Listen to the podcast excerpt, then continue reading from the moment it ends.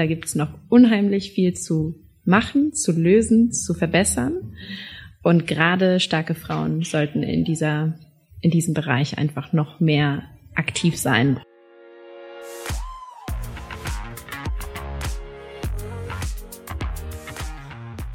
Willkommen bei der Extrameile, dem Podcast für Macher und Vordenker, die aktiv daran arbeiten, ihre Vision Wirklichkeit werden zu lassen und dabei Grenzen überwinden.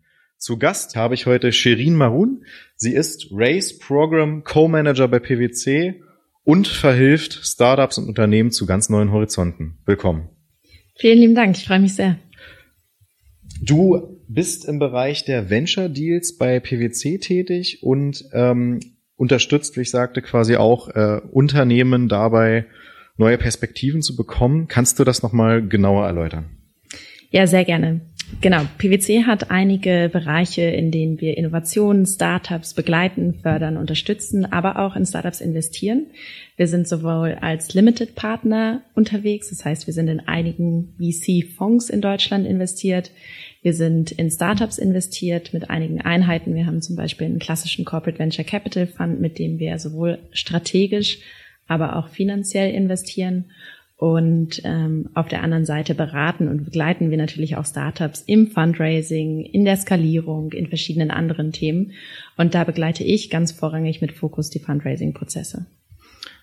Ich hatte dich ja, glaube ich, auch ähm, einfach bei LinkedIn gesehen, weil du dort schon so aktiv bist und äh, quasi ja wirklich äh, mit Herz und Leidenschaft für das Thema brennst und auch auf etlichen äh, Keynote-Veranstaltungen tätig bist. Und ähm, Jetzt kann man sich fragen, was hat PwC gerade mit dem Bereich zu tun? Ähm, waren Sie da eigentlich Vorreiter, das ganze Thema zu fördern oder wie lange gibt es das eigentlich schon, diesen, diesen Venture-Bereich? Der Venture-Bereich existiert schon seit einiger Zeit. Ja, äh, okay. Viele wissen nicht, dass äh, PwC Deutschland über 90 Prozent der deutschen Unicorns mit unseren Services betreut. Das ist eine Hausnummer. Genau. Sei es natürlich die klassischen Services wie Steuerberatung oder auch eine Prüfung oder auch eine finanzielle Betreuung. Insofern sind wir im Startup-Ökosystem gerade mit dem Fokus Berlin, München und andere Haupt äh, groß, größere Städte hier in Deutschland wirklich sehr, sehr stark dabei das ganze Thema Investment wirklich auch zeigen, dass wir nicht nur begleiten und beraten, sondern auch, sage ich jetzt mal, Skin in the Game haben und mhm. wirklich auch reingehen und das Risiko mitteilen. Das ist alles so vor circa drei Jahren entstanden. Mhm. Spannend. Ähm, wenn ich wenn ich Startup-Unternehmer bin oder generell sich das spannend für mich anhört, wen sucht ihr? Also Wer ist genau deine Zielgruppe? Von welchen Unternehmen meinst du, äh, würde dann auch PwC profitieren? Oder was, was ist denn euer genauer Fokus? Wann muss ich jetzt genau äh, zuhören? Genau, das kommt natürlich darauf an, mit welchen Belangen und welchen Bedürfnissen man PwC anspricht. Wenn wir als Investor angesprochen werden, dann mhm. suchen wir nur klassisch Early Stage Startups. Wir mhm. haben zwei Vehikel. Das eine Vehikel konzentriert sich eher auf Seed Startups, die ähm, ja gerne jemanden dabei haben wollen, der mit seinem Netzwerk an Mittelstandsunternehmen, mit industriellen Unternehmen wirklich auch helfen kann, unterstützen kann bei der Skalierung und auf dem Weg zur Series A. Da sind wir aber eher als Co-Investor unterwegs. Wir machen dort keine Lead-Investments. Wir sind da sehr agnostisch unterwegs. Das heißt wirklich komplett industrieagnostisch, schauen uns alles an und schauen natürlich da aber auch klassisch in der Mittelfristigkeit oder Langfristigkeit nach einem strategischen Fit. Das heißt auch, ob dann dieses Startup mit der Lösung unser eigenes Produktportfolio verbessert, digitalisiert, innoviert. Und dann haben wir noch ein zweites Vehikel und da schauen wir wirklich ganz klassisch nach einem finanziellen Fit und ähm, mit einem finanziellen Fokus und Ziel. Da schauen wir uns im Sweet Spot eher Series A Startups an. Wir können eins bis zehn Millionen Tickets machen, sind eher dachfokussiert und unterstützen Industrial Tech Startups mit Fokus auf Innovation in der Industry 4.0. Mhm. Spannend. Also das bedeutet, ähm, wenn ich als Unternehmer quasi auch zumindest entfernt ähm, einen Baustein liefern könnte, der für PwC auch spannend ist, dann würde da tendenziell ein günstiger Fit vorhanden sein.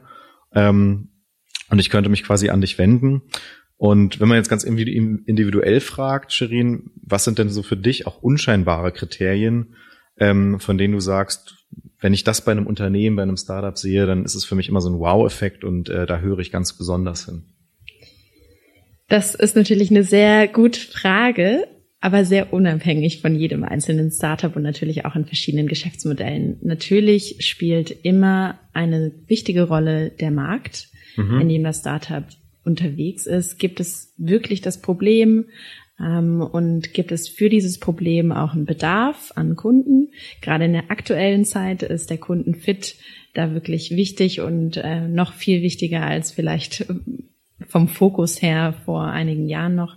Ich schaue immer auf die Zusammensetzung des Teams. Wie komplementär ist ein Team? Gerade in der Series A Stage sollte mhm. es schon komplementär sein. Das heißt, man sollte einen CEO haben, man sollte, wenn es ein sehr tech-lastiges Produkt haben, einen CTO haben mit verschiedenen Backgrounds. Ähm, insofern, dass man sich eben wirklich verschiedene Verantwortungen aufteilt. Und das sind so die zwei Themen, die für mich wirklich sehr, sehr wichtig sind. Und darüber hinaus schaue ich mir natürlich auch die Reife des Produkts an. Die Reife des Produkts, okay. Ähm, das bedeutet, wie alt sind im, im Durchschnitt die Unternehmen, die du dir näher anschaust? Wie alt, das kommt ein bisschen auf die Skalierung drauf an, wie schnell das auch skaliert ist. Wir schauen ja. uns eher wirklich skalierbare ähm, Unternehmen an, die eine Skalierfähigkeit haben. Hm. Dadurch, dass wir eben wirklich mit einem Finanzfokus da reingehen, brauchen wir das auch, um da einen gewissen Return zu erreichen. Ich würde sagen, wenn ich jetzt eine Zahl nennen sollte, sind das so Unternehmen, die zwei bis vier Jahre alt sind. Zwei bis vier Jahre.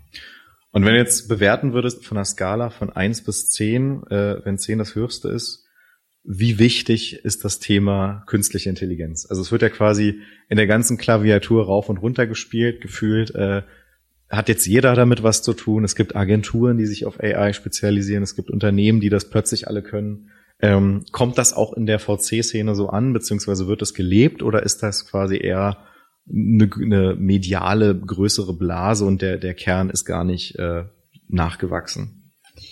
Das ist nicht nur eine mediale Aufmerksamkeit, sondern mhm. natürlich befassen sich alle VCs damit und mhm.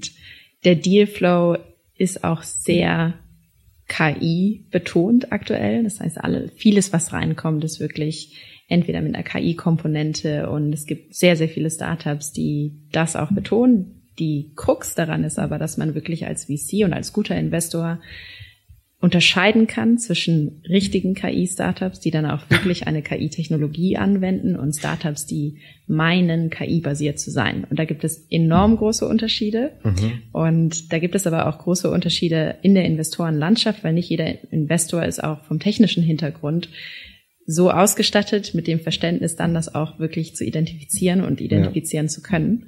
Und da kommt es mir zugute, dass ich damals äh, im Studium äh, über KI geforscht habe. Insofern, Ach, tatsächlich. Wahnsinn. genau. Insofern äh, kann ich das und kann dann auch dementsprechend ein paar Fragen diesbezüglich stellen. Mhm.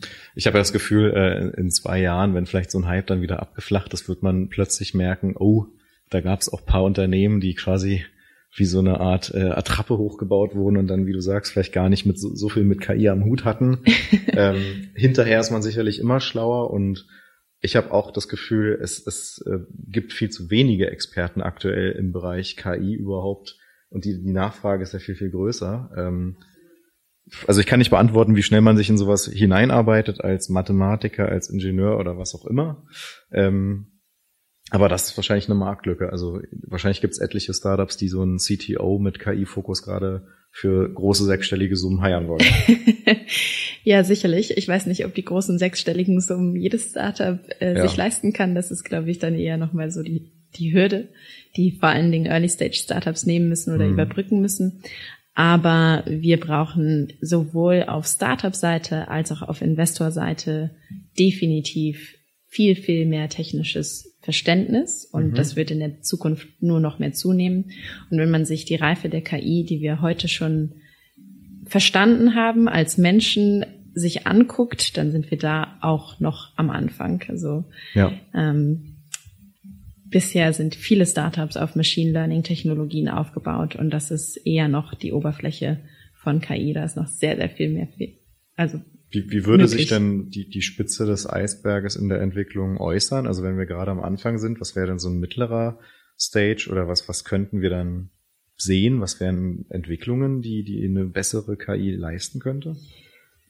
Ich glaube, die Vorstellungsfähigkeit ist gerade noch limitiert. Ähm, ich glaube, dass KI sehr, sehr viel verändern kann und sehr viel mehr möglich ist, dass wir uns noch gar nicht vorstellen können. Mhm. Aber wenn man sich die Technologie anguckt, dann haben wir Menschen immer noch nicht verstanden, wie Deep Neural Networks funktionieren. Und das ist so die tiefere Komponente von KI. Mhm. Und bis wir das verstanden haben, wird es noch einiges dauern. Und bis wir das anwenden können, ebenfalls und das dann auch regulieren zu können, so dass die KI nicht irgendwann Überhand nimmt. Ähm, das wird, glaube ich, nochmal ein spannendes Thema, was ich persönlich noch gar nicht einschätzen kann.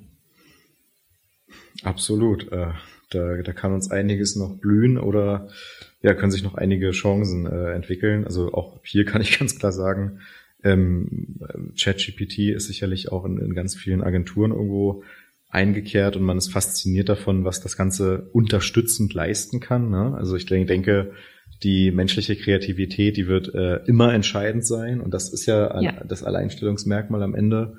Ähm, aber sicherlich ähm, zeigt alleine dieses Beispiel wie E-Commerce-Shops oder ähnliche Dinge ähm, einfach auch Energie und Zeit mit äh, simplen Tätigkeiten sparen können. Ja. Absolut. Ich habe letztens eine Studie gelesen, dass mittlerweile über 70 Prozent der Startups KI-Tools nutzen und das ist mhm. innerhalb von kürzester Zeit passiert. Deswegen kann man sich KI jetzt gar nicht mehr aus dem Alltag herausdenken. Wie unterstützt du Startups bei der Entwicklung einer langfristigen Finanzierungsstrategie? Kannst du das vielleicht nochmal erläutern? Ja, sehr gerne. Genau, also über das RACE-Programm, welches sich ganz klar auf die Investor Readiness, das heißt wirklich auf die Vorbereitung von Fundraising-Prozessen fokussiert, haben wir verschiedene Themen. Wir haben Masterclasses, die wir anbieten, weil wir eine große Lücke sehen bei Startups in der Early Stage, gerade wenn sie ihre erste institutionelle Finanzierungsrunde geraced haben und neben dem operativen Geschäft das Fundraising betreiben, dann sehen wir Lücken, was das, ähm, den Aufbau des Financial Models oder den Aufbau der Equity Story, des Pitch Decks, der Investorendokumente generell angeht, aber auch vor allen Dingen welches Investment ist für mich das Richtige? Welcher Investment-Typ bin ich? Möchte ich überhaupt ein Venture Capital ähm, Startup sein? Welches dann skalierfähig und äh, auf jeden Fall große Returns bringen mhm. wird und auf ein Exit-Szenario ausgesetzt ist? Oder bin ich eher ein klassisches Zebra, welches ein Mittelstandsunternehmen und ein solides, ökonomisch nachhaltiges Unternehmen darstellen möchte. Und da unterstützen wir eben mit Know-how, aber auch mit Praxis-Insights auf der einen Seite. Wir haben One-on-One-Coachings, wo wir wirklich dann nochmal die komplette Investmentstrategie ausarbeiten ähm, und auch über verschiedene Themen, die marktabhängig sind, sprechen. Das heißt, wir gehen auch immer auf die verschiedenen Marktszenarien ein. Jetzt gerade sind wir eben in einem Markt, der etwas schwieriger ist fürs Fundraising. Jedes Startup hat verschiedene Herausforderungen, die wir dann eben auch besprechen, begleiten und da wirklich als Sparingspartner fungieren. Mhm. Und wir bringen aber auch aktiv Investoren rein. Das heißt, andere Investoren in unserem Netzwerk beteiligen bei, sich bei unserem Programm in Form von Investor Office Hours. Investor Office Hours. genau, Aha. das heißt, sie ähm, machen ein Mentoring oder geben nochmal neben unserem äh, Sparing, nochmal ein Pitch Deck Sparing oder ein Investor Meeting Sparing, ähm, fordern die Startups nochmal heraus mit verschiedenen Fragestellungen und finden somit gewisse Blindspots, die sie vielleicht noch nicht bedacht haben. Und das ist eben total gut und total hilfreich, weil das alles vor dem aktiven Fundraising-Part passiert, ja. so dass die Startups nach dem Programm oder nach unserer Unterstützung auf der einen Seite ein größeres Netzwerk haben, weil sie wöchentlich neue Startups, äh, neue Investoren kennenlernen. Anderes, wöchentlich. Wow. Genau, wöchentlich. Ähm, und natürlich dann auch am Ende mit einem großen Investor-Event abschließen, wo sie dann auch nochmal Event, ähm, Investoren kennenlernen. Ähm, auf der anderen Seite haben sie ein erweitertes Wissen. Sie sind einmal komplett strukturiert durch den ganzen Prozess gegangen und in der Regel danach schlauer und hm. schneller unterwegs das, das hört sich ja alles so super, super sinnvoll an, ähm, dass man ja fast meinen könnte, äh, man sollte kein Unternehmen gründen, ohne so einen Sparringspartner zu haben. Äh, Würdest du das so unterstreichen und sagst dir manchmal auch, Mensch, boah, ich sehe auch Startups, die die machen in manchen Bereichen ihre Hausaufgaben nicht oder die strugglen und äh, eigentlich bräuchten die genau in bestimmten Bereichen Hilfe. Also ist quasi dieses begleitende Wachsen ähm, total sinnvoll und und weiß nicht Unternehmen, die die gebootstrapped sind und so ein bisschen äh, mit eigener Couleur vorangehen, haben es schwerer. Würdest du das so sagen? Ich würde sagen, dass es sehr sinnvoll ist, sich in verschiedenen Phasen da auch wirklich die Expertise reinzuholen. Es muss nicht immer PwC sein. Natürlich freue ich mich darüber, wenn es PwC ist und wenn die Startups auf mich zugehen. Aber in der Regel hat jedes Startup, welches schnell erfolgreich wird und dann auch wirklich schnell aus gewissen Fehlern lernt und vorankommt, Advisor, also Berater, die für verschiedene Themen einstehen, die in verschiedenen Themen begleiten und mit ihrer Expertise, mit ihrer Erfahrung, vielleicht haben sie selber schon gegründet, vielleicht sind sie als Investoren unterwegs gewesen, vielleicht bringen sie eine tiefe Marktexpertise mit und kennen einen Markt besonders gut, dann da auch wirklich hebeln können, mhm. ihr Netzwerk eröffnen können. Man ist natürlich alleine schnell, aber in einer Mannschaft oder in einem Team viel, viel schneller unterwegs. Und die erfolgreichsten Startups sind diejenigen, die am schnellsten aus Fehlern lernen und dementsprechend reagieren können. Am schnellsten aus Fehlern lernen, ja. Das ist wohl äh, eine ganz gute, ganz guter Hinweis. Ähm, ich glaube, du gehst ja auch komplett in deiner, deiner Rolle auf, die du gerade hast. Ähm, aber beschleicht dich denn nicht eigentlich manchmal auch das Gefühl, ich habe so viel mit coolen Geschäftsmodellen und Unternehmern zu tun, ähm, eigentlich will ich auch mal selber gründen oder sagst du mir, mir gefällt eigentlich diese Advisor-Rolle auch von meinem, von meiner Persönlichkeit äh, ideal? Ja, äh, eine tolle Frage, die mir immer wieder gestellt wird. Ich habe ja tatsächlich nicht als ähm, Beraterin und Investorin angefangen. Also ich bin ja bei PwC quasi in einer Twitter-Position. Ich begleite sowohl Investment-Deals als, auf der andere, als auch auf der anderen Seite wirklich Startups als Beraterin, Begleiterin, Sparingspartner, wie man es auch nennen mag. Aber meine Odyssee in dem Startup-Ökosystem hat vor zehn Jahren angefangen bei Axel Springer Plug and Play, wo ich Pre-Seed-Startups begleitet habe. Ich habe dann selber ein Startup mit aufgebaut, bin als Founders Associate und erste Mitarbeiterin mit reingegangen. Insofern habe ich dieses ganze ein Startup mit aufbauen, ja. in der ersten Phase mit dabei sein, die ersten Schritte mit begleiten, ähm, schon einige Male mitgemacht und auch äh, ganz aktiv in den letzten sechs Jahren ähm, wo ich ein Construction Tech Startup mit begleitet habe und da auch wirklich von der Namensfindung bis hin zum Büro finden, bis hin zur Series A, die wow. jetzt gerade vorbereitet wird, ähm, viele Schritte mitgegangen bin, mhm. auch mal skaliert habe mit auf bis 40 Leute, dann auch wieder runtergebrochen habe. Mhm. Insofern also du bist nicht der, nur in der Theorie, sondern auch in der Praxis in dem Sinne bewährt, ja. Wahnsinn. Genau. Und insofern reizt es mich aktuell nicht zu gründen. Mhm. Mir macht die Rolle als Investorin unheimlich viel Spaß und mhm. genau diese Rolle möchte ich auch weiterhin verfolgen. Ich fühle mich absolut wohl im Venture Capital. Ich finde, da gibt es noch unheimlich viel zu machen, zu lösen, zu verbessern. Mhm.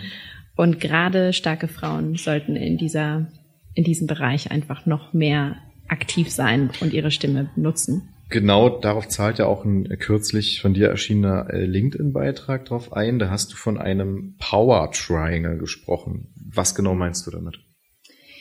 Genau, das Power Triangle, was ich dort angesprochen habe, das bezieht sich auf die Verbindung zwischen Limited Partnern, Venture Capital Fonds und Gründern. Und es ist einfach so, dass es ein gewisses Machtgefälle gibt von Limited Partnern bis zu Gründern hindurch, welches aber jede einzelne Einheit natürlich so in der in dem Dreieck, in, den, in der Dreiecksbeziehung nicht in der voll, vollen ähm, Gänzlichkeit betrachtet. Limited Partner haben gewisse Erwartungen an die Fonds beziehungsweise an Investoren und das ist natürlich hauptsächlich äh, das Geld, was investiert wurde, mhm. mit einer Rendite zurückzubringen. Ja. Und betrachten aber nicht oder nur bedingt und noch viel zu eingeschränkt gewisse andere Themen, die immer wichtiger werden, wie Diversität, ähm, wie ESG, die natürlich mittlerweile auch jeder Fonds mit berücksichtigen muss. Mhm. Aber es fehlt an Transparenz, an Transparenz, es fehlt an Kommunikation und es ist immer noch ein gewisses Machtgefälle, bei dem viele Limited Partner, die ja einfach nur Venture Capital als extra Asset-Klasse betrachten, neben anderen Investments, die sie tätigen, ähm, vielleicht nicht ganz in der, in der vollen, in dem vollen Verständnis verstehen. Ähm, und dann eine gewisse Macht ausüben auf die VCs, was ja natürlich vollkommen normal ist. Das ist auch part of the game, Teil des Spiels. Ähm, und dann haben wir Venture Capital Investoren, die sowohl natürlich die Erwartungen ihrer Limited Partner erfüllen müssen, aber natürlich auch Unternehmen hebeln möchten, Unternehmen unterstützen möchten, Unternehmen mhm. skalieren möchten. Und oftmals gibt es nicht genügend Zeit, genügend Raum für genau, also eine, eine vollumfängliche Betreuung oder auch die Betrachtung und Beachtung von verschiedenen Themen, die einfach immer wichtiger werden, wie zum mhm. Beispiel Diversität mhm. ähm, oder auch durch die Metriken, durch die Dynamiken von einem VC-Fonds oder auch durch das Geschäftsmodell, wie ein VC-Fonds aufgebaut ist, ähm, kann nicht jeder Fonds, je größer das Portfolio wird, ein Portfolio-Management machen, welches dann dementsprechend so vollumfänglich ist, wie es sein kann. Also es gibt einige Themen im Venture Capital Bereich, die ich mit anderen Investoren oftmals diskutiere, wo wir einfach noch viel, viel besser sein können. Hm. Ähm, und genau von diesem Power Triangle, von dieser Disbalance zwischen Erwartungen, zwischen Wissen auf allen drei Ebenen habe ich gesprochen. Also das bedeutet ja schlussendlich die eigentlichen Kapitalgeber, die vielleicht viel, viel weiter weg sind, sogar von dem Land, ne? die begreifen quasi aus deiner Sicht nicht, wie wichtig dass die, also Megatrends oder Themen Inklusion, Diversität und Co. sind. Und ähm, denen müsste das sozusagen nochmal näher gebracht werden und die ja, VCs am Ende, die sich dann tatsächlich beteiligen, die wollen quasi beide Interessen, die der Gründer und auch die äh, der, der Limited Partner quasi erfüllen und sind dann immer so in gewissen Zielkonflikten. Genau, ich würde es nicht ganz schwarz-weiß betrachten, weil natürlich darf man nicht vergessen, am Ende ist das übergeordnete Ziel immer eine finanzielle Rendite, wenn ja. man Venture Capital von Venture Capital spricht. Insofern ist das natürlich das übergeordnete Ziel. Aber neben diesem übergeordneten Ziel sollten andere Themen eben auch wichtig sein und sollten in Betracht gezogen werden und sollten auch beachtet werden. Mhm. Und da gibt es Limited Partner, die das auf dem Schirm haben, aber noch viel zu wenige davon. Was müsste denn aus deiner Sicht äh, grundlegend oder, oder ausschlaggebend passieren, ähm, damit sich das in eine positive Richtung ändert? Was sind denn so Dinge, die du dir wünschen würdest? Ich würde mir auf der einen Seite wünschen, dass wir nicht nur vier Prozent an General Partnern, also die höchste Ebene in einem Venture Capital Fonds ähm, in Deutschland haben, die Frauen sind. Mhm. Ähm, Wie könnte das passieren? Wie könnte sich der Wert steigern? Das es gibt verschiedene Punkte. Auf der einen Seite müssen wir schon sehr viel früher ansetzen, und zwar schon in der Schule, in der Universität. Es gibt keinen geregelten, regulierten Prozess, um Venture Capital Investor zu werden. Ähm, es wird noch viel zu wenig auch an Universitäten gelehrt als möglichen Weg. Das ist schon mhm. besser geworden, aber wir müssen auf jeden Fall die Nachwuchstalente angehen, sodass Investment oder Venture Capital Investment präsent ist als möglichen Berufsweg, den man einschlagen kann, damit wir mehr junge Mädchen davon überzeugen. Dann sollte es auf jeden Fall andere Recruiting-Kriterien geben, weil wir sehen oder ich sehe bei einigen Fonds, dass sie natürlich dieses Diversitätsthema, weil wir, wenn wir uns die Investmentteams angucken, haben wir eine Ungleichheit an Frauen und Männern in Teams mit einem Überschuss an Männern und auf Partnerebene mit einem enormen Überschuss an weißen älteren Männern. Ja.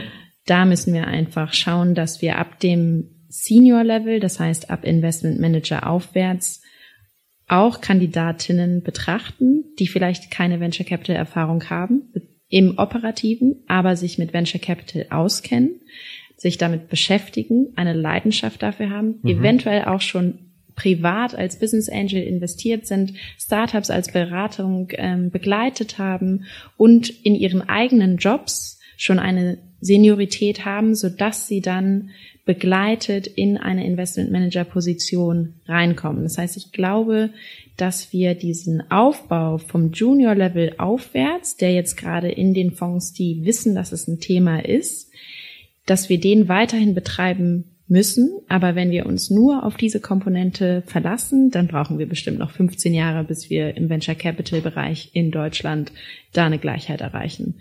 Und wir brauchen ab dem Senior Level gerade wirklich mehr Frauen, weil das natürlich einen direkten Einfluss hat auf die Investmententscheidungen, die wir treffen. Ja. Ähm, wenn man sich anguckt, wie viel Venture Capital Funding an frauengeführte Startups geht, dann sind wir immer noch bei knapp zwei Prozent global. Mhm. Und das ist eine Zahl, die ich immer noch nicht greifen kann, weil sie so ja, gering ist, dass ich es nicht fassen kann. Ich meine, wir, wir, manchmal sprechen wir über das Gender Pay Gap, da reden wir jetzt sozusagen von wenigen Prozenten Unterschied und das ist ja äh, eklatant mehr, muss man ja sagen. Ähm, das heißt auch, du sagst quasi, Hauptgrund ist dafür, dass es dieses Peer Group Denken gibt und äh, gleich zu gleich gesellt sich gerne und ähm, unabhängig davon sozusagen ähm, hat es nichts mit, mit der Performance von Unternehmen zu tun, die auch gemischt oder nur durch Frauen äh, geführt sind? Oder, oder gibt es da auch irgendwie einen nachweislichen Faktor, an den sich dann diese Leute sehr stoßen? Weißt du, was ich meine? Ja, ähm, es sind verschiedene Faktoren. Es ist äh, bewiesen, dass, wie du sagst, äh, verhaltenspsychologisch die Menschen sich eben in verschiedenen Vorurteilen bewegen, die wir gar nicht so direkt beeinflussen, die eher unterbewusst geleitet werden, sodass männliche Investoren einem männlichen Gründer eher mehr vertrauen mhm. und sich eher erfolgsversprechende Szenarien mhm. daraus versprechen, äh, wohingegen eine Frau als Gründerin eher nicht so oder einer Frau nicht so viel zugetraut wird. Das ist natürlich nicht immer bewusst der Fall, aber unterbewusst schon. Und das merkt man alleine schon und ist auch nachgewiesen an den Fragestellungen, die gefragt werden, die eher krisenvermeidend gestellt werden ja. als Erfolgsversprechen. Das heißt, man hat eine ganz andere Fragestellung, man hat einen ganz anderen orientierten Investmentprozess, gerade in der Due Diligence, wenn man sich ein Startup anguckt und fragt viel mehr Dinge ab, die eher krisenvermeidend sind. Und das kann einfach nicht sein. Auf der anderen Seite ist es einfach natürlich so, und das muss man in Relation setzen, dass wir noch viel zu wenig Gründerinnen haben, auch wenn mhm. wir mittlerweile fast 20 Prozent an Gründerinnen in Deutschland haben. Wenn man sich nur Deutschland anguckt, ist das Verhältnis der männlichen Startups natürlich einfach viel, viel größer. Das heißt, es gibt auch viel mehr Investmentmöglichkeiten ja. von Männern oder männergeführten Startups, in die wir als Investoren investieren können. Mhm. Und da kann ich natürlich dann auch nicht sagen, das muss man außer Acht lassen. Das muss man definitiv auch in, äh, in Berücksichtigung nehmen. Aber nichtsdestotrotz gibt es sehr viele tolle Gründerinnen, die ich auch mittlerweile und viele davon kennengelernt habe, wo ich sage, super gut. Und wenn ich mir deren Fundraising-Prozesse angucke, im Vergleich zu den Fundraising-Prozessen, die von Männern geführt werden oder wo im Gründerteam ein Mann mit vorhanden ist, dann muss ich sagen, ist es teilweise wirklich nicht gerechtfertigt, wie hart es ist. Hm. Das heißt, die, die, die Bedingungen, ähm, unter denen sich dann auch äh, gemischte oder frauengeführte Teams bewähren müssen, die sind deutlich härter ähm, und sozusagen verfallen da manche in, in alte Denkweisen. Ähm, gleichzeitig, ich meine, das muss man ja auch konsultieren, äh, konstatieren, ähm, ist es ja so, dass ja auch ein großes Potenzial am Ende verloren geht, wenn man einen, also wenn man nicht einen glasklaren Blick hat. Und ähm, da kann sich ja in dem Sinne in den nächsten fünf bis zehn Jahren auch viel tun. Ähm, man kennt es ja auch durch, also beim, beim Investieren in Aktien und Co. sagt man ja auch tatsächlich, dass Frauen die im Durchschnitt sogar die besseren äh, Investmentmanager sind. Und ich könnte mir vorstellen, wenn es da einen gewissen Shift gibt und man sich sagt, Mensch, äh, statt jetzt hier nur die kritischen Fragen zu stellen, überprüfe ich doch mal ganz nüchtern das Geschäftsmodell und gehe dieses äh, in Anführungszeichen Risiko ein, dass dann ja auch Perlen entdeckt werden, ähm, auf, also die manche sozusagen heute noch nicht erkennen. Vielleicht kann es ja eben genau so einen Tipping Point geben in Zukunft und dann ähm, ja, wird sich sozusagen, äh, wird darum gekämpft, die besten, auch weiblichen Unternehmen äh, für sich im Portfolio ja. zu gewinnen. Ja, definitiv. Und ich will auch gar nicht sagen, dass es diese Investoren noch nicht gibt. Mhm. Es gibt sie und ähm, es gibt auch einige tolle Investor, Investorinnen und Investorinnen, die sich wirklich stark engagieren, die Gründerinnen unterstützen, die Initiativen betreiben, um genau dieses Problem anzugehen. Aber es ist eben in der Summe noch viel zu wenig. Work in progress. Abschließend, du hast bei Xing als äh, Eigenschaft eingetragen, dass du eine große Willensstärke hast. Was würdest du denn Gründern ähm, mitgeben? Ist das so essentiell? Und ähm, was sind vielleicht Tipps und Tricks, die sie auf jeden Fall im Fokus behalten sollten? Gerade wenn es auch um das Thema Finanzierungen geht. Ja, witzig. Ich habe Xing schon Ewigkeiten nicht genutzt. Das glaube ich auch. Aber jeder Gründer, jede Gründerin, ich würde fast sagen, fast alle im Startup-Ökosystem brauchen eine starke Willensstärke. Das fängt beim Gründer und bei der Gründerin an, geht über die Investoren und Investorinnen bis hin zu den einzelnen Mitarbeitern und Mitarbeiterinnen. Und gerade wenn man sich die Founder anguckt von Startups, dann brauchst du eine Willensstärke, aber auch vor allen Dingen Durchhaltevermögen. Hm. Weil es gibt in jedem Startup, gerade im Aufbau, viele Setbacks, viele Momente, wo es nicht funktioniert, wo du pivotieren musst, wo du dein Geschäftsmodell nochmal komplett umkrempelst, weil die Kunden das nicht so annehmen, weil der Kundenbedarf vielleicht nicht so gegeben ist. Und dann machst du Pilotprojekte und merkst, es kommt nicht so gut an. Und das sind Momente, die schwierig sind. Ich habe auch schon andere Teams kennengelernt und mit begleitet, wo das Gründerteam sich auseinander ähm, getrennt hat und gespaltet hat und das natürlich auch wieder Phasen hervorruft, wo man einfach eine enorm starke Willensstärke haben sollte, um genau durch diese Phasen hindurchzukommen und auch eine Ambition, eine Vision an seine eigene Idee, eine also einen Glauben, dass es funktioniert, dass man, dass man drin ist, nicht für einen kurzfristigen Erfolg, sondern eher für einen langfristigen Erfolg und vor allen Dingen mit einer gewissen Leidenschaft. Leidenschaft. Das sagen äh, sehr viele, die ich hier schon im Podcast hatte. Ich danke dir ganz herzlich, Sherin. Wenn euch die Folge gefallen hat, dann abonniert gerne den Podcast und lasst eine Bewertung da. Und wir werden uns sowieso bald in, äh, bei unserem Event sehen, dem Future Talk. Dort bist du Speakerin und sprichst darüber, was Grown-ups von Startups lernen können. Herzlichen Dank. Vielen lieben Dank.